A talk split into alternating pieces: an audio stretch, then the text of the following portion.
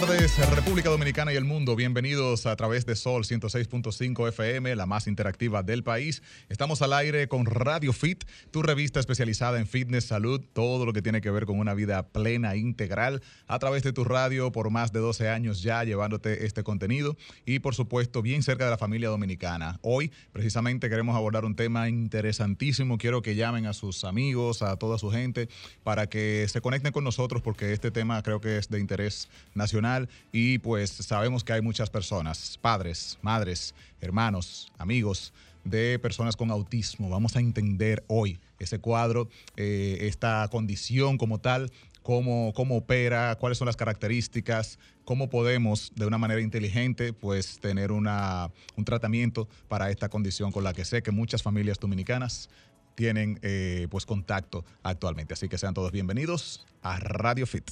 Preséntanos, mi amor, que estamos aquí. Y como tú presentas tan lindo, vamos a dejarte todo eso a ti. Presenta a nuestro invitado y preséntanos a nosotras. Dale. Bueno, pues nosotros, como de costumbre, Radio Fit acompañándonos en cabina. Y bueno, ella es, no le gusta que le digan la diva del fitness, pero ella es la dama del fitness, la pionera, Giselle Mueces. Es que casi siempre las divas pasan de 50. Tú no, o sea, tú hablas de Gloria Gaynor, Mariah Carey, ninguna tiene 20. O sea que. Fitness. Déjame así. Sí, o, sí. o, o, la jevita del fitness. La jevita. la popi del fitness. La diva, ya, bueno. son las 50 en adelante. Rey, nuestro invitado es una sí. eminencia en el tema de sí. autismo y claro. sobre todo que preside una fundación eh, sin fines de lucro para recaudar fondos para ayudar a todas las personas, eh, no claro. solo las, los que tienen la enfermedad, sino los que están alrededor de ellos que sufren igual. Así es. Su nombre es muy exótico, por favor. Heisenberg Pérez Druyard. Piña, piña. Dios mío. ¿Cómo Parece así como un nombre de científico. Heisenberg Pérez Druyard. Piña, piña, piña Druyard. Ok, Piña Druyard. Uh -huh. ¿Cómo te podemos llamar? Heisenberg. Piña. Piña, más Para no complicarnos. Me gusta. La vida, la vida el piña. Me gusta, me gusta. Licenciado en psicología clínica y bueno, eh, realmente un abanderado de este tema, un apasionado de este tema. Arroba Fudautismo, ¿verdad Fudautismo, que sí? sí es, es el... me lo pusieron mal aquí con N, ¿verdad? Eh, FUD Autismo. De Fundación. Ah, okay. Fundación Food, Autismo. Food, Food Autismo, exactamente. Es la página de la Fundación Dominicana de Autismo y el Instagram personal de Piña es arroba HP Druyard con doble L R y D al final. Ay, Nuestro no, tema. no, yo salgo sin ropa casi. Ah, ¿cómo? Es personal. Esa es la parte ese, social. ese no se puede chequear. Es el Instagram, el Instagram COE, ¿cómo se llama? ese no, ese no el Instagram Bueno, busquen el de la fundación, Exacto. señores, porque ese es solamente para asuntos privados. Señores, antes de pasar al tema ese del autismo, que es un tema serio, pero ¿qué ustedes opinan de, de todo ese tema del amor? De, Ay, de no, no, querido. no, no, no. bueno, no señores, eso lo humanizó para nada. Decía. Pero hizo miniatura al día siguiente, ¿y sí. qué fue? Pero muy bien. No, pero a mí, yo creo que a mí me sorprende la, la, actitud que tomaron muchísimos usuarios, como de juzgar la acción. Claro. Una cosa es que sea gracioso. Se filtró algo claro. que era personal uh -huh. y al ser personal, pues uh -huh. es gracioso. No, no, no vamos a decir que no nos reímos con el hecho porque es Claro. Es jocoso, de hecho lo hizo en tono jocoso. Entonces, ok, se reír. vale reírse. Ahora, de ahí a comentarle de que usted es un hombre serio, una gente claro. que se respeta, ¿no? pero ¿qué sí, fue lo que el tipo que hizo? No hizo nada. Él no hizo nada fuera de, amor a de lo normal. Pareja, o sea, ok, aquí para los que no están enterados, Juan Manuel Méndez García, que es el director del COE, pues le mandó un mensaje coqueto a su esposa. Y Muy bueno, bien. eso se filtró y se hizo viral. Y luego él explicó que qué pasó. Él estaba simplemente siendo amoroso con su pareja claro. y es totalmente eh, saludable. Y, y, bueno, lo malo fue el mediatura al día siguiente. Sí, el mediatura. Bueno, los medios obviamente como no fue trending no topic la Yo noticia. creo que realmente fueron los medios que se acercaron a él y la verdad que realmente la gente está medios. acostumbrada que cuando él sale en los medios es para comunicar algún algún problema, tragedia, eso da problema por todas o sea, partes. ya cuando te abre a ti de una alerta amarilla y roja, tú vas a confiar igual. Eh, sí, claro. sí, claro que sí. La delta puede que sea rosada, pero no importa. pero es alerta green, ¿verdad? Ay, padre. Pero me gustó, claro me gustó el sí. manejo de él. Él se manejó bastante sí, bien. bien. Él lo cogió así mismo bien variado. Claro. No Acércate a tu micrófono, por favor. No se estresó mucho. Un él, buen manejo de crisis. Él, él, tuvo un buen manejo. Él tuvo un buen manejo. Su explicación. Ya después de ahí, como que le gustó un poco el cam. Pero bueno, vamos a hacer la primera pausa y vamos a pasar de inmediato con este tema. Preparemos las líneas porque sé que muchas personas quieren hablar directamente con nuestro especialista autista. Eh, y sobre todo los que estén interesados también en formar parte de esta fundación y apoyar. Vamos a estar dando los contactos durante el programa y irnos a lo básico, ¿no? Irnos a lo básico de esta enfermedad, que es que la provoca. Se puede quizás evitar cómo podemos manejarla con temas salud, nutrición, ejercicios eh, y hacer que la vida sea un poquito más fácil y más manejable. Más llevadera. Eh, cuando se tiene una persona con autismo dentro de la casa. ¿Hacemos la pausa? Y ya volvemos. El fitness es para todos. escuchas Radio, Radio Fit.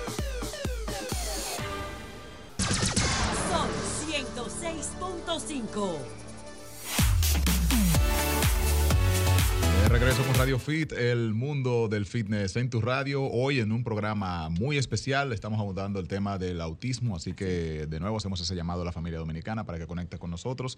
Estamos directamente desde la Fundación Food Autismo con Heisenberg Drullar, quien va a ilustrarnos con ese tema. También nuestro público que nos escucha en Estados Unidos, esta es una enfermedad que afecta mundialmente. No sé en qué porcentaje eh, se, puede diagnosticar y decir cuántos tenemos en el mundo. En, la, en las cifras de eh, la incidencia en Estados Unidos, que es la que más se usa, por no porque sea, la, digamos, la, real, sino porque ellos tienen el sistema de medición más exacto, que es el de la CDC, que tienen un sistema de registro muy intenso. En Estados Unidos está 1 a 50, o sea, por cada 50 personas nacidas vivas nace una persona con autismo. Es mucho. Sí, es como.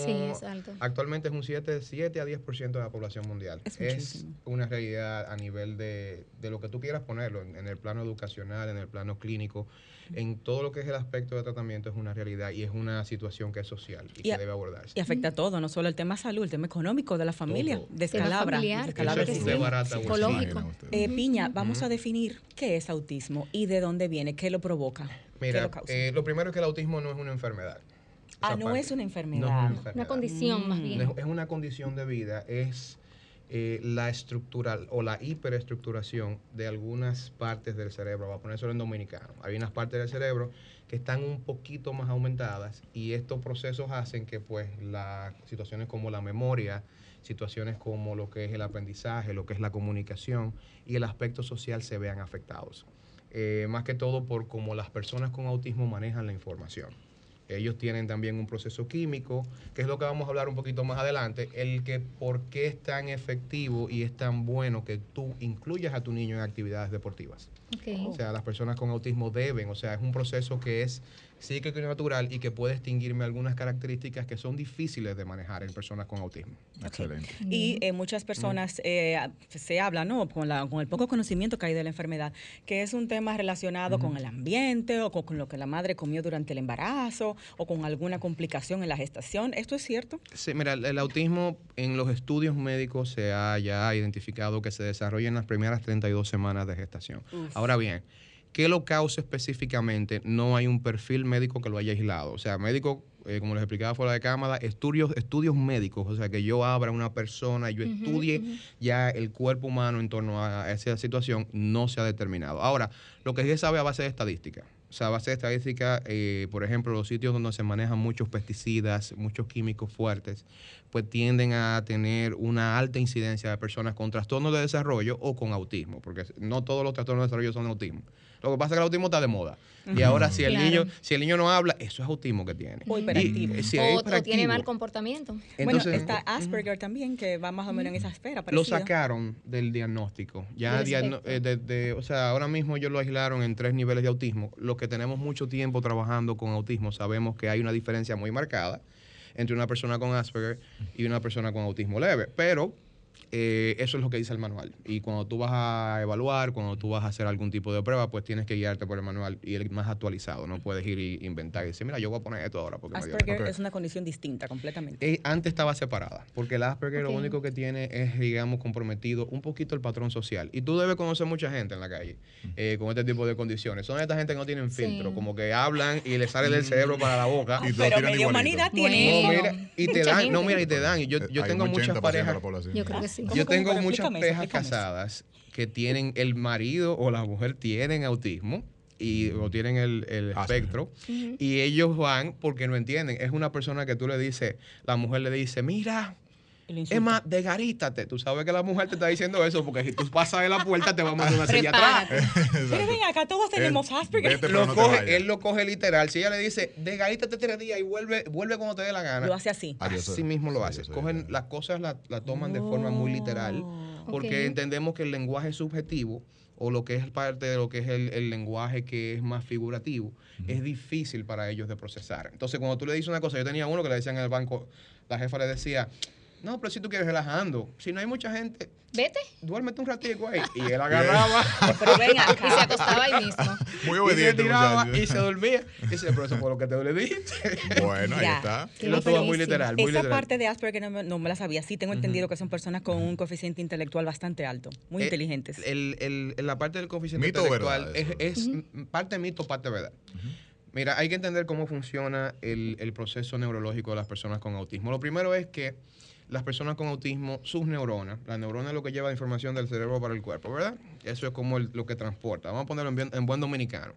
Las neuronas de una persona neurotípica, que son las personas con estructuras neurológicas eh, normales, digamos, o lo que digamos la media, eh, ese, esas personas, la neurona de ellos vendría siendo un motoconcho, ¿verdad?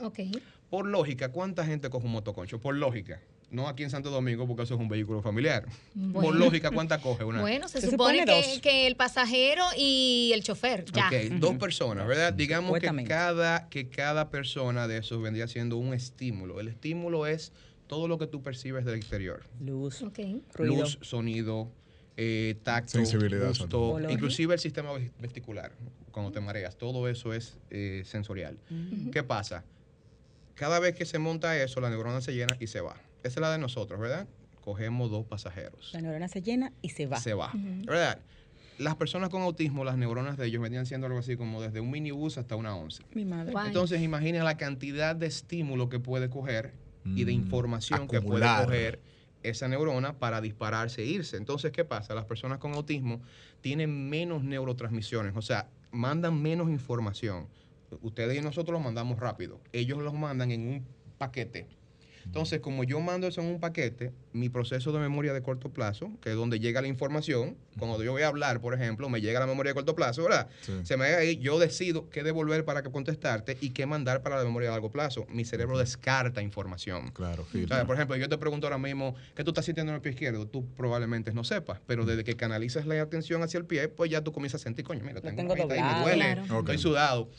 Las personas con autismo no descartan esta información. Por eso es que ellos tienen, digamos, eh, son genios, pero a veces son genios tontos porque no pueden utilizar la información. Oh, porque la inteligencia no solamente es como yo acumulo, ellos acumulan información de forma descomunal. Es que hacer con ella luego. Pero eso se puede canalizar realmente, hay cómo hacerlo. Es como, es como, digamos, estas personas que son eh, la gente que guarda cosas compulsivamente, que mete cosas en un closet. Sí, Los acumuladores comienzan a meter cosas en el closet. El problema es que cuando, si yo no tengo un sistema para indexar esa información, cuando yo vaya a buscarla, yo voy a estar metido en el mar de y no voy a encontrar nada. Entonces eso mismo pasa con la persona con autismo. Al yo tener tanta información y tan intensa, porque el problema es que, por ejemplo, yo tengo, no sé si vieron la serie de Smallville, o si vieron la película de Superman, la última, cuando él estaba niño, que la madre dice como, concéntrate, el mundo es un mar, pero trata de hacerle una casa.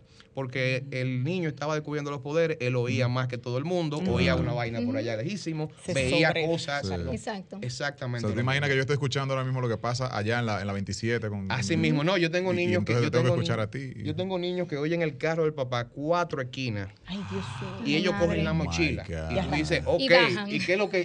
Y, este muchacho para, dónde va? Y él con su mochila parado esperando, porque él lo oye desde allá, desde cuatro Los sentidos más desarrollados también. Mucho más desarrollados. Wow. O sea, en un sentido de que, por ejemplo, lo que es un decibel para ti adecuado o un tono específico adecuado, para, ellos, tú lo estás boceando en la cabeza, le, estás rompiendo la cabeza. Lo mismo con la vista, cuando ellos tal vez no te miran a los ojos muchas veces. Había un estudio que hicieron en España que ellos veían la persona deforme como un monstruo. O sea, es un estudio que hizo la Fundación Orange para hacer un equipo de, realidad augmentada que se trabaja como terapia.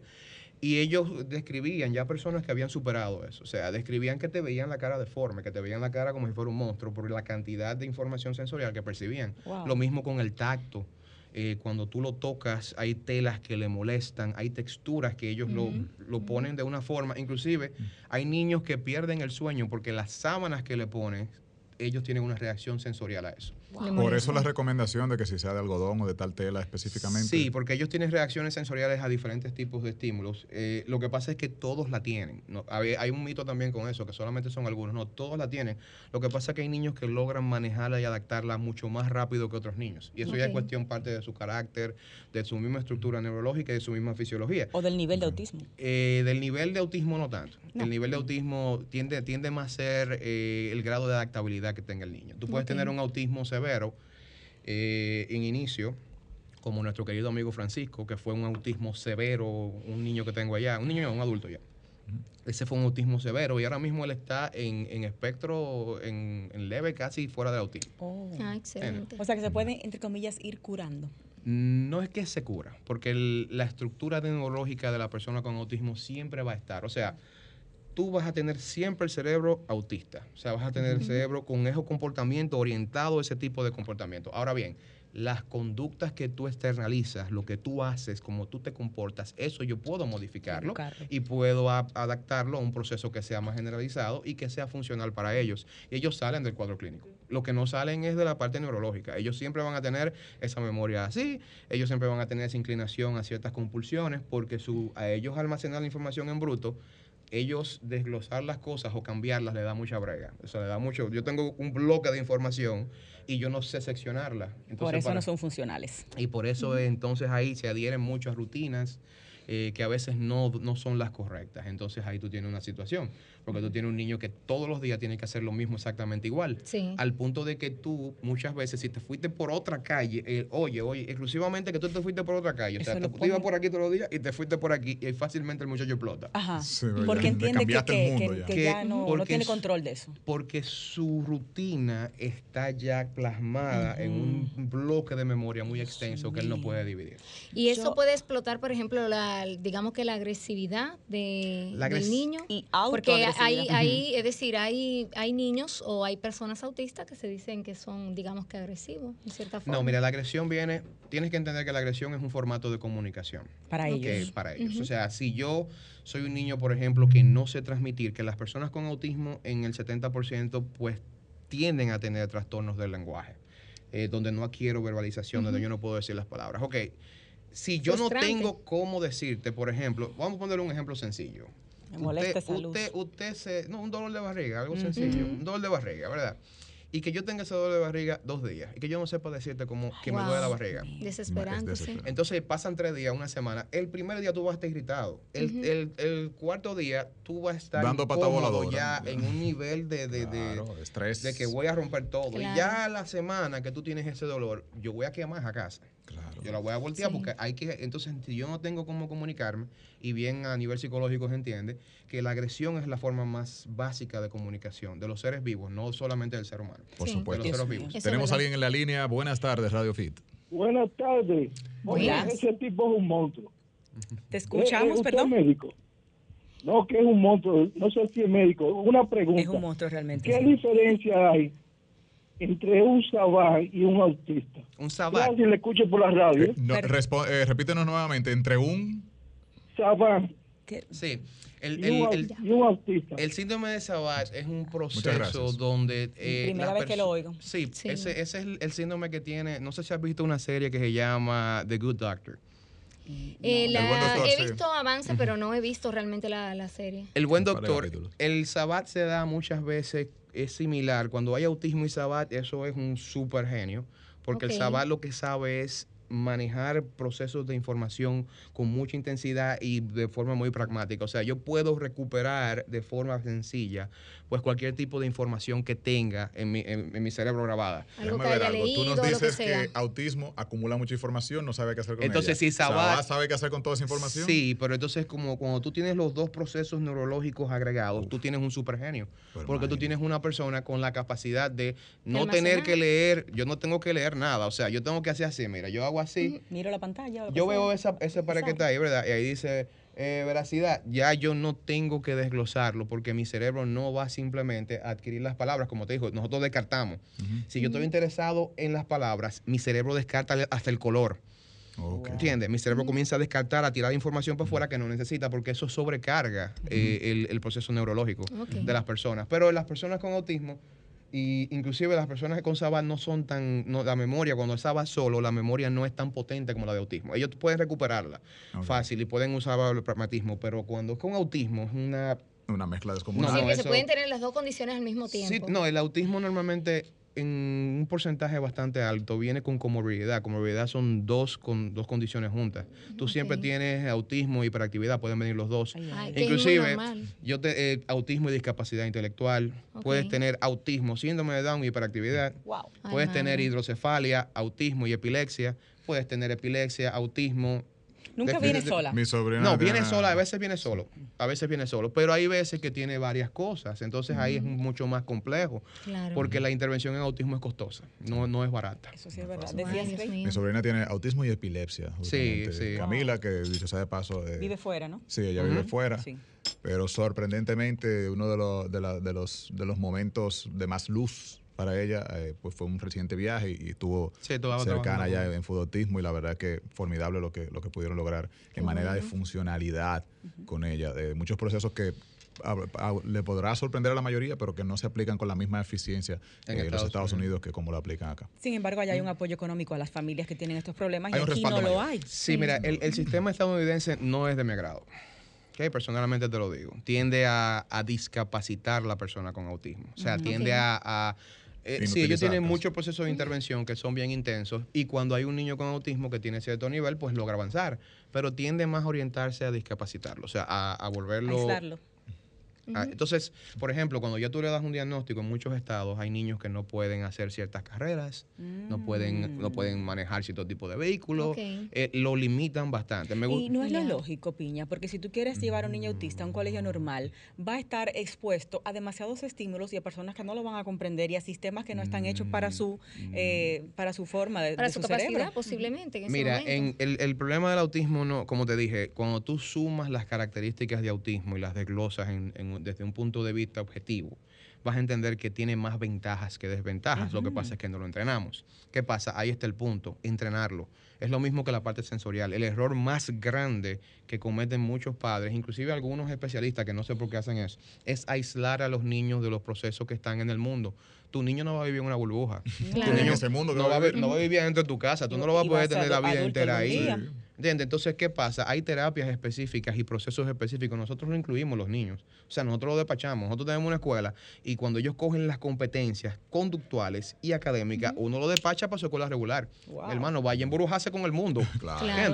Pero realmente aquí es un poquito complejo porque es que cuando te ven el diagnóstico de autismo, pues viene la parte de que te voy a cobrar muchísimo cuarto. O sea, estamos hablando de que 10 mil pesos de escolaridad, más 15 mil pesos de una sombra, más 5 mil, 6 mil, 7 mil, 8 mil pesos de una terapia. Estamos hablando de 40 mil pesos. Para que un presupuesto de una familia. o sea, hermano, pero se te va a abrir el pecho en 20. Entonces, los sistemas de intervención en autismo son por horas. Entonces, por ejemplo, un nivel leve de autismo prácticamente necesita 10 horas de terapia semanales. No estamos hablando de, un, de, un, un, autismo leve. Un autismo moderado para severo, estamos hablando de 19 a 26 horas semanales. Eso es una terapia que es costosa y necesita un sistema bastante invasivo porque al niño, hasta que él no adquiere la competencia, tú no puedes dejarlo fuera del sistema. Entonces el sistema tiene que ir para la casa, tiene que ir para el colegio, tiene que ir para todas partes. Entonces es complejo, es muy complejo ese proceso y es difícil. No me imagino eh, cuando esto se presenta en hogares de escasos recursos, que los padres ni siquiera tienen idea qué tiene el niño y al contrario lo que quizás pueden hacer es eh, pegarle, eh, llamarle la atención, maltratarlo porque entienden que se está comportando mal o no necesariamente que tiene una condición. Y Tenemos que hacer una, pausa, pero me gustaría mucho cuando regresemos que abordáramos el tema ah, visible, síntomas, patrones, que yo pueda decir, ah, ok, el niño tiene autismo o no, a qué edad más o menos lo puede uno ya visualizar, descartar. Vamos a hablar de todo ese cuadro para que la gente tenga más información al regreso. Así es, El fitness es para todos. escuchas Radio, Radio Fit.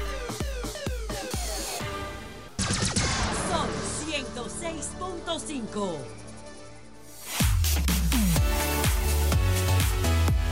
Fit, estamos de vuelta. y escuchamos a John Wayne, un arte espléndido, un tremendo talento del rap y que ha utilizado su arte para este clamor que se ha hecho viral porque definitivamente es contundente lo que dice y va muy alineado con nuestro invitado en el día de hoy y la realidad que viven los padres, madres y familias con autismo. ¿Y cuál es la realidad de la fundación ahora mismo, eh, Piña, con relación a esto del apoyo del gobierno eh, para ustedes poder realizar esta labor? Que por, cierto tendrán a John Wayne mañana en live. Sí, vamos a tener a John Wayne mañana eh, expresando, igual que Jaco el Cuervo, que también escribió una canción dedicada al autismo, muy a su hija, porque tienen hijas los dos con autismo. Arroba Food Autismo. Y entonces, miren, el proceso, bueno, como le estaba comentando fuera de, cámara, pues a nosotros por un tecnicismo, pues nos quitaron la subvención. Estamos hablando de que aproximadamente 75 familias eh, van a quedar fuera de los programas. Eh, sí, son muchas familias. la escuela eh, acoge aproximadamente 200 personas, 200 personas con autismo. Eso es sin, por ejemplo, el programa de evaluación y diagnóstico que se, se cogía la mitad, o sea, patrocinaba la mitad. El diagnóstico vale 25 o 30 mil pesos, diagnosticar un niño con autismo.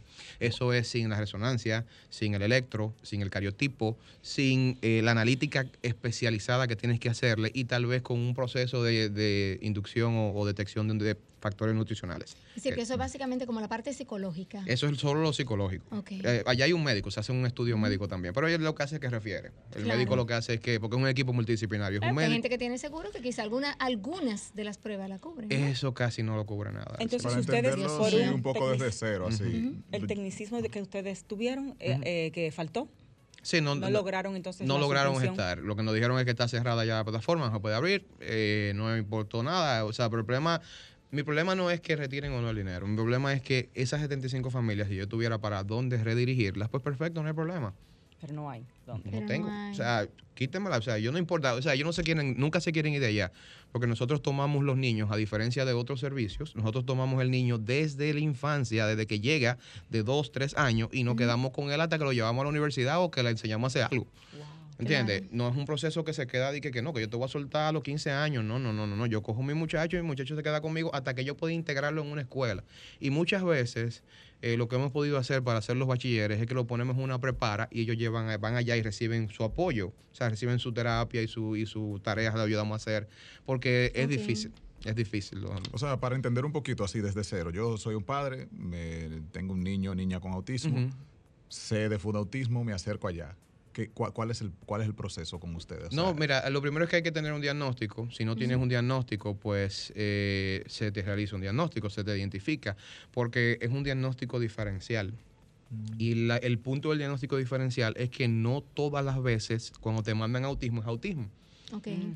Inclusive tú puedes tener niños con discapacidad auditiva, o sea, tienen un proceso de hipoacusia, que es cuando yo oigo bajo los decibeles son muy bajitos, lo que percibo, y eso me afecta el lenguaje, me afecta la socialización. Yo no miro a los ojos porque cuando tú me estás llamando yo no te estoy oyendo. Entonces yo, tengo, yo he tenido seis casos ya en lo que llevo que son personas con discapacidad auditiva, que era un implante cloquial, se le curó el autismo. Mal diagnóstico. mal diagnóstico. Eso se hace mucho acá, porque eh, el proceso médico se está obviando tú puedes obviar el proceso médico en un sentido de que eso es uno de los problemas que tienen las instituciones acá. El niño me llega. Aquí hay instituciones que, mira, el niño llega y la familia pasa literalmente tres años para obtener un diagnóstico. Increíble. Literal. Tengo familias que tienen tres años esperando un diagnóstico. Yo se lo digo a la familia siempre, cada vez que me llegan esos casos. Miren, eso es abuso. Y más de... Mira, eso, eso debería... eso debería no, no, porque yo no te voy a decir no, institución. Pero eso pasa, no, pero eso pasa, No te voy a decir institución. algunos médicos y te ponen a dar vueltas y vueltas. Pasa, no, y también los mismos pediatras, no todos, porque aquí ya hay pediatras que están bien conscientes de la situación. Pero hay otros pediatras que lo que hacen es que, por ejemplo, le llega el niño, porque hay que saber, y esto en la parte de las características del autismo, tú tienes que saber cuando es un trastorno del lenguaje, los trastornos del lenguaje por sí mismos tienden a poder autorregularse de los cinco años en adelante. Oh. O sea, eso es diferente. Por eso el pediatra te dice, déjalo que él va a hablar. Pero una cosa es un trastorno del lenguaje y otra cosa es una afectación directa al proceso comunicativo. La comunicación no es solamente hablar. La comunicación implica lenguaje no verbal, conductas sociales, implica un sinnúmero de cosas que el niño, aunque no tenga lenguaje, las usa para transmitir una información y tiende a, también a comprender lo que le están diciendo. Entonces tú tienes ese niño que, por ejemplo, para hablar un poquito ya de las características, por ejemplo, tú tienes un niño que el, autismo se detecta desde los 12 meses de edad. Wow. O sea, ya tú a los 12 meses puedes aislar conductas autísticas. El A22, que es una prueba especializada para autismo que es práctica, pues está orientada a identificar estos patrones estos patrones conductuales. pero o sea, en ese primer año puede ser, creo que veamos un bebé perfecto, sin ningún tipo de, síntomas. La madre siempre sabe. Okay. pero ¿qué, señales, por ejemplo, la madre debe llamarle a suspicacia? Primero, le voy a poner un ejemplo que nos tocó de nuevo con mi sobrina, porque estuve muy de cerca. Eh, eh, ya ya tenía 10 meses, 11, no había dicho ninguna palabrita ni un balbuceo como cerca, mamá, papi, nada, nada. O sea, no había palabras. Entonces pasa un año, año y pico, y todavía la niña no tiene su primera palabra como tal. o sea, eso, es, es lo más característico, el retraso, el retraso en el lenguaje. Pero, eh, pero más que todo tienen que observar los procesos de comunicación. El niño, el primer formato de comunicación funcional que tiene un niño es el contacto visual. Es lo primero que el niño hace. Cuando el padre le está hablando, lo primero que hace es que concentra la mirada para, para expresar empatía y atención. Eso es lo primero. Después de ahí viene la parte de las sonrisas sociales y la transmisión de las emociones. Tú vas a tener un niño que cuando tú le sonríes, hola mi niño, me devuelve con la sonrisa, porque te estoy dejando saber, ok, sí, tú me agradas, estoy empatizando contigo. Apruebo lo que tú estás haciendo hacia mí. Apruebo lo que me estás haciendo. Si una cara fea, llora ese proceso también, hay muchas cosas del desarrollo que pues van yendo afectándose. Eh, la parte de que me resisto mucho al tacto, no me gusta que me toquen. Mm. Eh, la, parte de que, por ejemplo, es un niño que comienza a llorar y parece que el llanto no tiene final y es un niño que está y llora y llora y ¿pero qué es lo que te pasa? Entonces el niño ya a ciertas edades, entre 0 años y un año 11 meses, debe saber emular comportamientos no verbales. Debe ser un niño que te debe, cuando tú señalas, él debe mirar hacia donde tú señalas, él debe seguir. Eso, todo eso es comunicación no verbal tienen que comenzar a hacer esto, los popcakes, los high five, todo ese proceso no verbal, decirte que no, que sí con la cabeza, todos esos procesos son comunicación y son no verbales. Que según la ciencia del lenguaje, el 55% de lo que decimos no es, no, verbal justamente con el cuerpo. Imagínate, es más de la mitad. Entonces, ese proceso es el que el pediatra no está identificando. Es que cuando le llega, tú dices, ok, y cuando tú ves situaciones en el lenguaje, porque hay muchas situaciones que se presentan, por ejemplo, los neologismos. El neologismo es un lenguaje que se inventa el niño. Es un lenguaje que es fonético y fonológico, o sea, son fonemas, es pa, pero no es balbuceo. Los balbuceos imitan sonidos de palabras reales los emulan, aunque no los articulen bien, aunque no se entiendan lo que dicen. Él dice va, va en vez de papá. Exactamente, porque hay competencias verbales a nivel de articulación que se adquieren un poquito más tarde. La R, los niños lo dominan después de los cinco años, la mayoría. ¿Entiendes? Eso, es, eso es el estándar. Pero entonces acá tú tienes un niño que realmente, pues... Eh, lo que te hace neologismo o cuando te coge una palabra, que también es el problema que tienen acá las terapias del habla. Las terapias del habla en autismo deben ir orientadas a combinarse con un patrón de comunicación, porque si no, en autismo se crea algo que se llama ecolalia ecopraxia. La ecolalia es un eco, como usted me dice. Agua, agua, agua, agua, agua, agua, agua, agua, pero yo no estoy, pero no hay agua por parte. O sea, se me quedó lo mismo que la Grabada esa palabra. Y comienzo a repetirla por niveles de ansiedad que tengo y comienzo a repetirla. O cuando tú me dices, hola, ¿cómo tú estás? Y yo repito, hola, ¿cómo tú estás? ¿Cómo tú te llamas? ¿Cómo tú te llamas? Quiere agua, quiere agua. Mm. Eso es ecopraxia y, eso, y lo otro es ecolalia. Entonces, esos procesos tienden a agregarse eh, en, un niño que tú puedes ver que no se está comunicando, porque el autismo al final de todo es comunicación. Hay otros patrones neurológicos que son las estereotipias motoras, por ejemplo, que comienzan a hacer esto, o manerismos. O cuando uno tiene, por ejemplo, para los que no nos están viendo, cuando uno tiene, como dicen, un tips sí, un, un movimiento. un movimiento, como compulsivo, por así decirlo. Que tú comienzas acá, comienzan a hacer eso. No, vieron, no sé si vieron un video. visual. No sé si vieron un video de un muchacho que estaba en un Walmart, creo que era, en una tienda, que comenzó a patear televisores. que él estaba arriba. Ese niño tiene carácter, no sé si tiene autismo, porque, pero tiene estereotipias de autismo. O sea, él, estaba haciendo esto, cuando hacía eso, hacía así. Movimientos nerviosos. Eh, sí, unos movimientos estereotipados que son movimientos repetitivos. Eso se ve a partir Vamos a ver, creo que tenemos a alguien en la línea todavía. Buenas tardes, Radio Fit. Buenas tardes. Mire, este señor debería ir a más programas de televisión. Claro que sí. es, el, tipo un genio.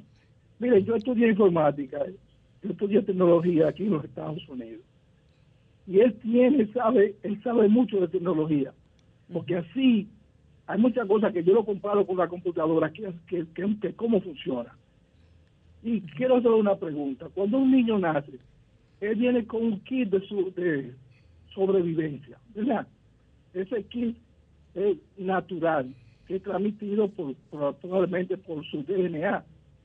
Pero lo siguiente, la inteligencia. Cuando hablamos de inteligencia en un niño, que ahora la transportamos a la, a inteligencia artificial, que la que yo digo, la inteligencia artificial no existe, porque es una inteligencia mecánica.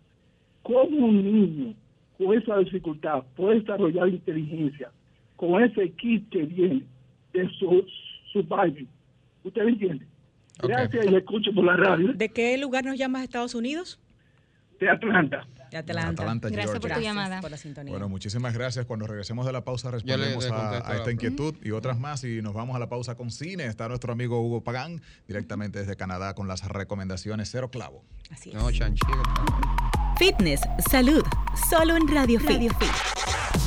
El mundo del fitness en tu radio. Jumbo presenta Cine y Fitness con Hugo Pagán.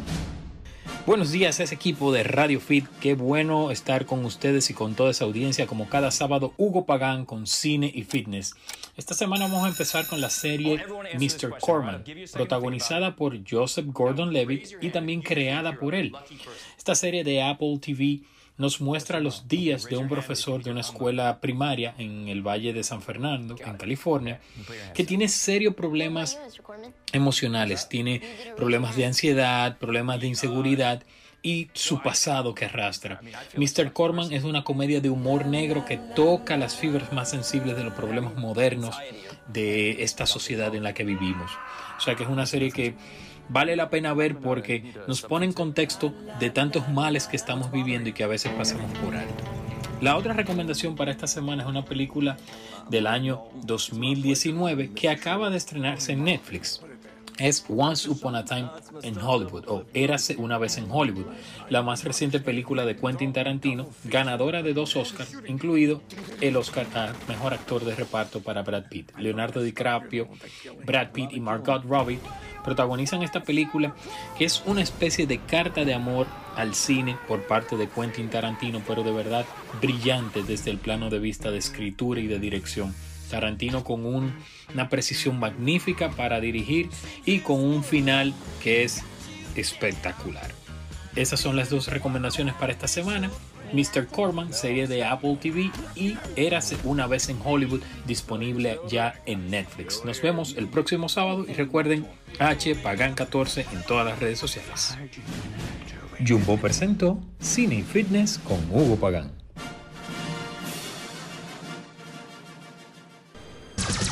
Son 106.5.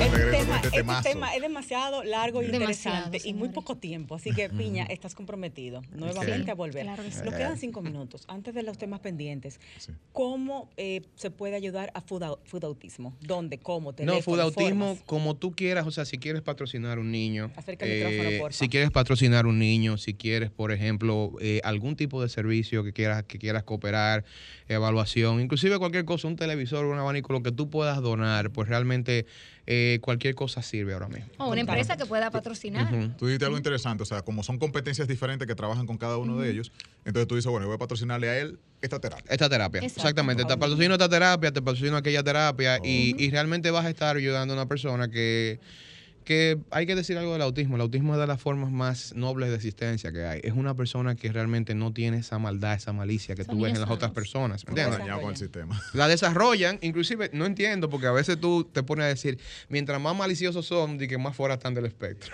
¡Wow! Increíble. Eso es para que tú veas la humanidad, cómo percibimos las cosas, pero es una realidad.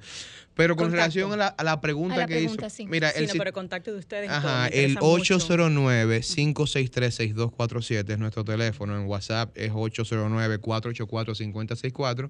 Y ya pues en Food Autismo. Arroba Food Autismo. Arriba Food Autismo Instagram y www.fundación dominicana de autismo org. Yo sé que es bien largo, pero así fue la que la creamos. Fundación Dominicana de Autismo. Así, así mismo es así. Está suave. Pero para contestarle la pregunta al señor que llamó, la inteligencia es un proceso que es demasiado estructurado en torno a lo que es ser humano. O sea, como le explicaba fuera de cámara, está el proceso de la, lo que es la almacenamiento, conceptualización, porque en, la, memoria, en la inteligencia implica lo que es memoria a largo plazo, corto plazo y lo que es ya el proceso memoria de trabajo, que es la memoria que ejecuta lo que tú estás haciendo. O sea, es lo que, si estoy hablando, eso es lo que voy a hacer. Entonces, ¿qué pasa? Cuando tú tienes una persona con autismo, eh, la persona con autismo casi no usa la memoria de corto plazo, lo que hace que su proceso de respuesta eh, sea un poquito más lento. Eso es lo que tú reeducas, eso es lo que tú recondicionas en el niño para que él pueda usar y pueda, pues la información, pues llevarla a ese proceso de corto plazo y pueda utilizarla de forma pragmática. Entonces, esa parte de la inteligencia, eso es un proceso que es largo, es un proceso que es difícil, pero cuando tú lo logras, pues tienes una persona con una memoria privilegiada y con la capacidad de usarla. O sea, tú tienes una persona que orientada a lo correcto se come el mundo. No, se come el mundo. Entonces, eh, otra cosa que quería no dejar fuera, porque era un programa, era de fitness que íbamos a hablar. no, no, no, dio tiempo. Tenemos un programa pendiente de fitness y el tema de la escuela, cómo lo hacemos con ellos. Sí, no, la escuela, la escuela sí. Pero ya eh, para otros programas. Sí, para otros programas. Pero nada, eh, decirles que. Se benefician de un tipo de dieta, me parece, la keto, ¿no? Eh, bueno, realmente en el autismo las dietas hay muchos mitos y hay muchas personas que engañan a los padres con autismo. Eso siempre lo he dicho. O sea, eh, hay un proceso que es la dieta de caseína y sin gluten, que eso sí lo quiero mencionar. Esa dieta, entendemos que hay un proceso que, se llama permeabilidad intestinal, que es cuando tú pues te tomas la caseína, te tomas el, el gluten y el gluten te permea la sangre. Entonces hay un proceso que es una, una, enzima que es un neuropéptido. Ese neuropéptido se te va al receptor opiáceo y te tiene la misma, el, mismo efecto que si tú estuvieras metiendo heroína o morfina. Se va al cerebro. Se va al cerebro. Se, te afecta el aprendizaje, te afecta la conducta, el habla, eso afecta de todo. Pero ¿qué pasa? Eso y como te lo quieren vender, eso no es un proceso o una condición asociada al autismo, no es el autismo que la provoca. Los niños con autismo no vienen con esa condición es un 10% de la población que está afectada por ese proceso. Entonces, entre esos están las personas con autismo, que si tú, por eso les digo, no es que lo tenga o no, es que se use un médico, un nutricionista o un endocrinólogo o un gastroenterólogo que pueda identificar que tu niño pasa por eso. ¿Entiendes? Es un profesional de la salud. Intolerancia al gluten. Intolerancia al gluten. Y a la lactosa, ¿no? Sí, a la lactosa, eh, a, la, caseína. A la caseína. A la caseína, realmente. Que es proteína de la leche. De la leche igual. Bueno, es muy triste, pero tenemos que irnos ya. Eh, nuestro especialista, bueno, Piña, es su nombre fácil. Su nombre difícil es Heisenberg. Heisenberg Druyard. Él es un experto, una persona eh, que está apasionada y encargada realmente de llevar a las familias lo que les hace falta cuando tienen un bebé con autismo. Mi hermano tiene autismo. tu hermano tiene autismo. Sí, sí, mi compañero de bebida es. Claro. y vamos a hablar también de cómo afecta, señores, la familia eh, con este tema. Es un tema que lo toca directamente. Arroba Food Autismo, FUD Autismo en Instagram. Ahí pueden contactar a la Fundación, a Piña, para cualquier aporte y para cualquier información para llevar a sus familiares a este centro. Muchísimas gracias, Piña, por estar con nosotros. Rey, a ti por traerlo, que de verdad es espectacular y esperamos contar con tu presencia de nuevo aquí en Radio No, gracias por la invitación, Rey, ya tú sabes. Nos vemos al karaoke un día de Se nos quedaron muchas cosas. sí, feliz fin de semana, mi gente fit. Cuídense mucho.